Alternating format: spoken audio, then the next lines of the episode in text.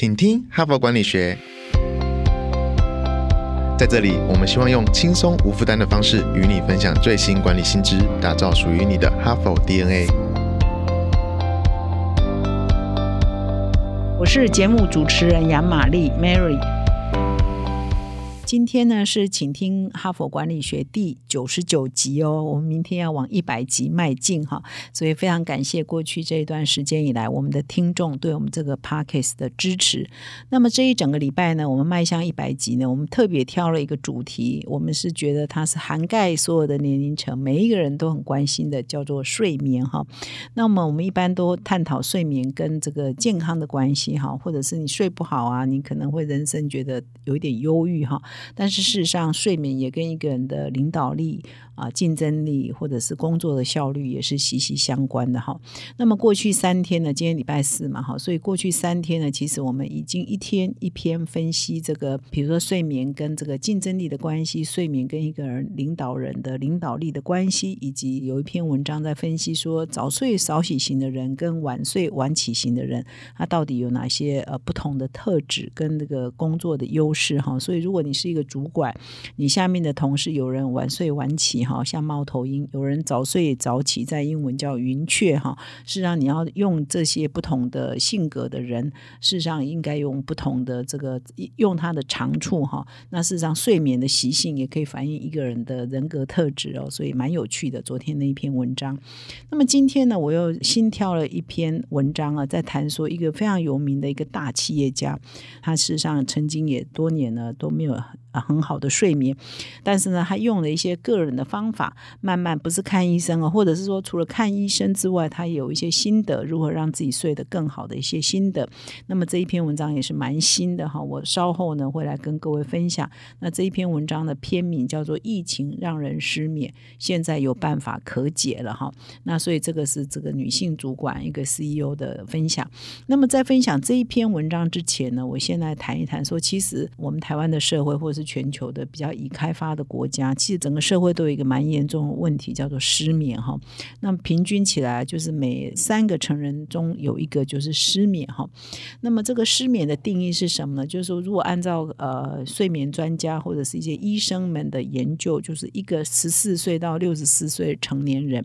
大概每天呢是应该要合理的睡眠是七到九个小时哈，才会让你这个整个白天啊，或者你整个身体的机能啊进入比较。比较好的，比较正常的运作，但是根据一些，我其实昨天跟前天或者是大前天的呃 p a c k e 上有说明这个数字，就是说，但是根据一些研究呢，事实上在管理阶层，在企业的领导阶层呢，大概将近百分之四十二哦，也就是将近一半哦，是睡不到六小时，或者是刚好六小时，也就是低于六小时哈。所以呢，这代表说，其实很多领导阶层哈，很多管理者，他事实上是长期处于一个睡眠不够。不足的状态哈，那么根据这个马街医院的医师的研究哈，就是睡眠障碍呢，在是一个蛮常见的疾病哈，在欧美呢，十八岁以上的人口有三分之一的人有这个睡眠障碍，那么在台湾呢，就是慢性失眠呢的比例呢也高达百分之十五哦。那在这个睡眠门诊当中呢，其实有人呢有患者说他已经超过十年没有好好睡觉，这个是也也是有这样的患者哈。那对这样的患者来讲，他真的是千金难买一夜好眠哈。他们都会觉得说，我愿意用所有的财富啊换一个一夜好眠哈。多数人可以好好的睡觉，真的很难体会这个每天都失眠的人的痛苦哈。那么什么叫做失眠呢？或者什么叫做慢性失眠呢？在医学上也是有定。义的哈，你各位听听看，你是不是也有这种状况？就持续一个月以上，一个礼拜内有超过三天，或者是三天以上呢，睡不好，就是说很难入睡，或者很容易睡醒。很容易就被惊醒，或者是非常早就起来了。然后比如说你睡十一点睡觉，然后两三点就醒了，早醒了，然后想要再回去睡觉是怎么样也睡不着，或者是一直被一点声音就会被唤醒哈，一点声音就会被吵醒，很容易醒哈。那这种睡眠品质也不是很好的哈。这个就是所谓的啊慢性的失眠，或者是有睡眠障碍的人哈。那么事实上，我们的社会有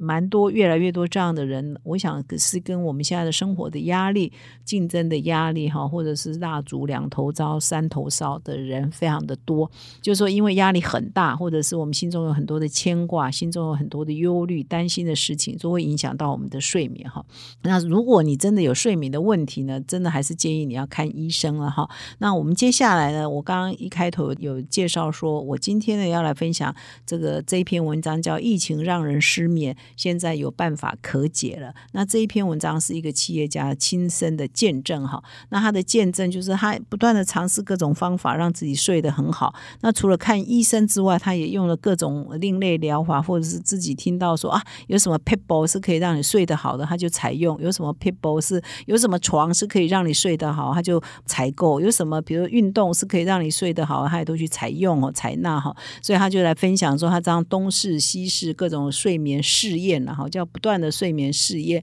比比如说人家说吃什么可以改善睡眠，他也就去吃等等。那经过的一系列这样的体验摸索六七年后呢，他终于可以睡得比较好了。那他这一篇文章就是他的一些睡眠试验过后的经验分享。他认为说，如果对他有用，或许对别人也是有用的哈。所以在哈佛商业评论上就有一个这么一个大企业家的分享哈。那接下来我就要来分享这一篇文章。这个企业家呢，她的名字叫阿普瓦普罗呃希特，是一个女性哈，是一个印度啊一个非常大的媒体集团的总裁哈。那也是在连续很多年，二零一八、二零一九、二零二零呢，都被票选哈，会被认定在印度版的财经杂志 Fortune 被选为最有影响力的企业女性哈。所以在这个印度呢，应该是非常的有影响力哈。这个女 CEO 呢，她就出来见证说她。其实已经有很长的，曾经有很长的时间，长达七年呢是没有办法好好睡觉的哈。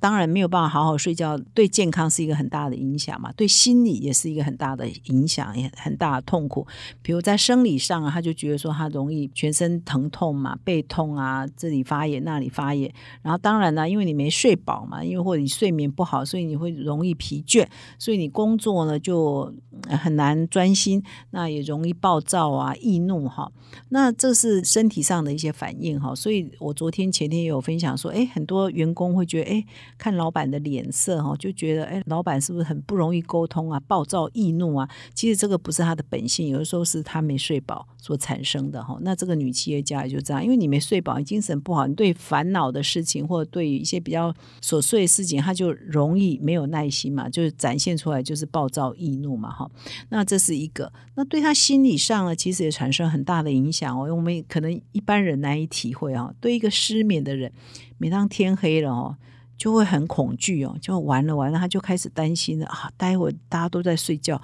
他睡不着。啊，所以看到天黑了就莫名的会恐惧哦。经过了很多年哦，那这过程当中他当然就不断的求医嘛，哈，去看医生嘛，哈。那他这篇文章要分享的不是说，哎，他看医生，医生怎么治疗他，而是他除了看医生之外，哈，他有试验了什么方法可以让他睡得很好，哈。以下呢，他就分享他的方法。他为什么愿意现身说法了？因为他发现有很多成功的领导人、企业家也都跟他有一样睡眠的问题，所以他愿意分享。他的摸索的道路，以及他得到的一些有用的方法，他愿意把它分享出来哈。那么他第一个方法就是说，很多人在找说你为什么睡不着，可能针对睡眠本身哈，啊，你那睡前的时候要做什么哈？睡眠的时候可能要吃什么？那他的解决方案之一是。回顾你的一整天啊，就是说他有找了很多的专家来询问哈，当然医生啊都问啊。后来有一个另类疗法的医师哈，医师呢就告诉他，就是另类疗法的意思，就告诉他说啊，有一个有一个说法打动了他，他就去实验哈。他的方法是说，你要找出睡眠为什么失眠呢？不要只回顾说啊，你睡前两小时有没有吃东西啊？你睡前有没有喝咖啡啊？这个太太短了。你要回溯你的一整天，你要把你的一整天的行程都摊开来看，把你的生活作息跟你的饮食呢都全部摊开来看，然后一一去盘点，说是什么？如果你做哪些调整呢？你或许会睡得比较好哈。所以他就把他的二十四小时摊开来，他几点都在做什么，几点都要做什么。他说你要去。回溯你的一整天，然后找出来说你是不是吃了什么东西，比如你可能要长时间的记录啊，长达一个月或两个月的记录，然后你就可以再搭配你呃这一段时间的睡眠的记录，那你或许就会找到说，诶，我有一天吃了什么东西，我那一天晚上睡得比较好。我有一天吃了什么东西，哎，我那一天晚上啊，觉得完全无法入眠。所以呢，你要摊开你的一整天，你是不是白天吃了什么对或不对的东西，会影响到你的睡眠，你就会累积记录嘛，就像大数据啊，你累积记录，或者说你一天开会，你是。早上开会很密，还是下午开会很密？如果你一直记录的话，你就会发现说，哦，我早上开会呃比较多，呃没有影响我的睡眠。当我下午一直密集在开会的时候，我那天晚上就睡得比较不好。那所以他就得到一个结论说，啊，我的太繁重的会议，太烦恼的事情就。在早上把它做掉，到下午呢就不要开排密集的会议，那我的睡眠会比较好哈。或者是说，诶，我今天有睡午觉啊，有抽空睡一个午觉二十分钟、三十分钟，跟我没有抽空睡午觉二十分钟、三十分钟，诶，发现我的明显的睡眠品质。啊，是不一样的。当我有休息的时候，我当天晚上是睡得比较好；当我没有休息的时候，我反而那一天晚上睡得不好。然后是不是一直在，比如用脑过度啊、焦虑啊、哈烦烦恼啊、烦心啊，好的事情比较多。所以呢，他就慢慢的建立他的二十四小时的工作记录，啊，看得很细，然后再去呃每一天搭配他每一天的睡眠的记录。那慢慢的，他就摸索出来说，哎，我的生活节奏如果做怎样的调整，会睡得比较好。那么以他这位这个女企业家，她的心得就是说，我的会议呢，不能在。呃，下午开啊，我早上呢有很烦恼的会议，很重要的会议，我一定要在中午以前开完。第二呢，他中午一定要做小小的休息，二十分钟也好。那第三呢，就是他下午呢要做比较一些单纯的、比较不用脑的任务，比如说我就是看看信箱、回回信，这样就好了哈。总之呢，他就把他的作息二十四小时的作息呢做了一些小调整，诶，结果产生蛮神奇的效果，他睡得好的。几率就越来越多哈。那第二个呢，就是说他做了很多睡眠的实验哈，就是说如果有人告诉他吃这个有效，他就去吃；然后告诉他说你去做芳香疗法呀，你去指压按摩啊，或者你去买哪一种智慧床啊，甚至你睡觉的时候要下载某一种睡眠的 App，它会放出哪些音乐啊等等，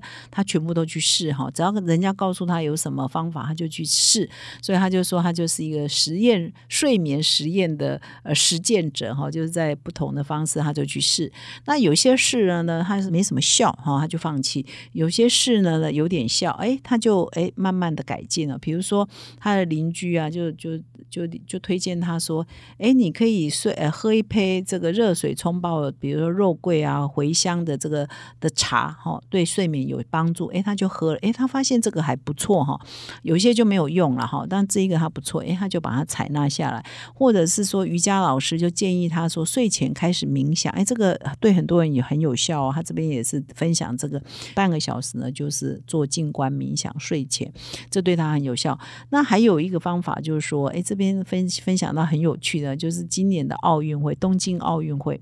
有一个跳水英国的跳水王子，二十七岁，他叫 Tom Daly 哈。那他在那个不跳水的时候啊。他后来被眼尖的这个观众啊，电视观众看到说，诶，他在这个休息的时候都在休息区干嘛呢？一个男生哦，二十七岁，织毛衣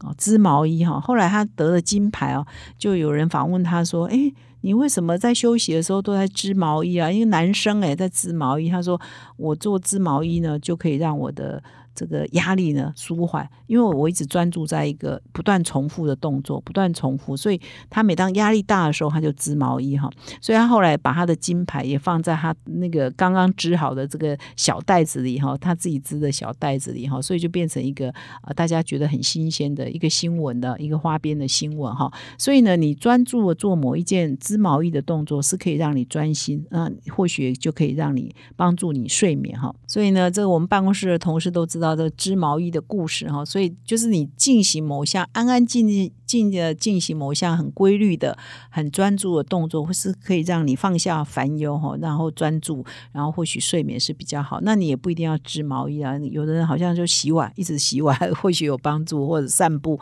哦。总之，你要找到对你最合适的方式，让你安静下来啊，睡前哈。那么第三个就是说，不要在卧室做太多有的没有的事情哈，就是卧室呢，就是卧室。就是睡觉的地方哈，那所以呃，他就发现说，以前他可能会在卧室啊，在床上啊，可能就是工作，在床上啊看电视，在床上玩手机等等哈，就把你甚至现在因为呃前一段呃时间疫情，很多人可能在吃东西也都直接在床上哈，那这个会让你的空间呢太复杂、太刺激哈，因为在外面办事啊、办公啊、吃东西什么吃喝拉撒，所以都在同一个空间，可能呢应该把卧室还给卧室啊，它就是睡觉的地方。至少这个对这个大企业家是有帮助的。他的第四个解决方法呢，就是说啊，其实我们前一两天有分享，对这个大企业家依然有效。第一就是哎。午后不要碰咖啡哈，咖啡因的东西。第二就是说睡就寝前呢，也不要碰一些有蓝光的东西，比如说你的手机啊、哈、你的电脑啊等等哈。就是就寝前少这些比较会动脑的哈，会让你兴奋的，会让你好像呃，就因为蓝光会让你好像感觉还是在白天的状况哦，就不利于你要睡眠。好，所以以上我这些是分享给有睡眠障碍的或是不容易入睡的朋友们，或许可以给你一些启发。那么以上是我今今天的分享，如果你喜欢我们的 podcast，请你现在就订阅，并且到说明栏看啊，订阅我们的哈帕，成为我们的订户呢，你就会收到第一手的讯息。感谢你的收听，我们明天再相会。